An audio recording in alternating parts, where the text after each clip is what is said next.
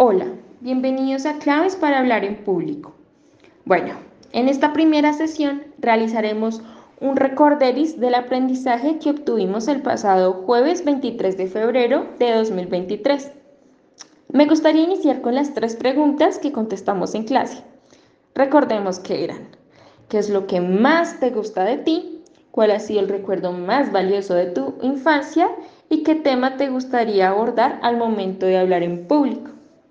Este es un ejercicio que te permite conocer a la otra persona con la cual dialogas y también el hecho de tener que pasar en público y hablar frente a tus compañeros. Listo, ahora pasemos a las primeras claves con las que debes iniciar al momento de hablar en público.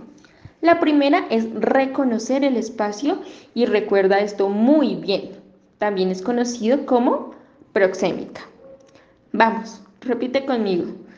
P, R, O, X, E, M, I, C, A. Muy bien.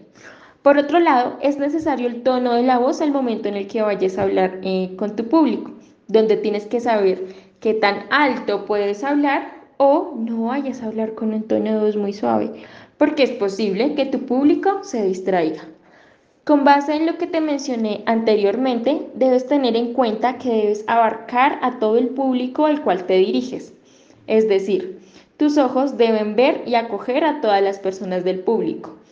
Claramente esto va conectado con la ubicación, ya que así como debes verlos a todos, también es importante eh, que estés en un punto donde tu público pueda verte a ti. Listo, ahora que tienes estos pasos previos, Recuerda anotar también los temas de interés. Muy importante que el tema el cual vayas a presentar atrape a tu público. Supongo que has escuchado que podemos hablar por medio del cuerpo o utilizar métodos que te ayuden a recordar o a estudiar lo que quieres decir. Bueno, te presentaré los nombres técnicos. Por favor, toma nota. El primero es kinesia, es el lenguaje corporal con el cual expresamos mediante las manos o los gestos lo que queremos demostrar. El otro es mnemotecnia. Es un método que puedes utilizar para estudiar algún tema del cual vas a presentar. Mm, con lo que aprendí en mi primer día en esta clase, consideraría que este proceso de mnemotecnia también puedes acompañarlo con ejercicios de respiración.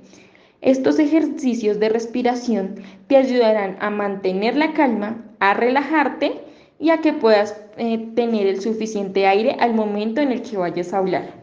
Bueno, te cuento que de este modo hemos llegado a nuestro, a nuestro final del podcast y te espero en un próximo audio con más claves para que puedas perder el miedo. Chao.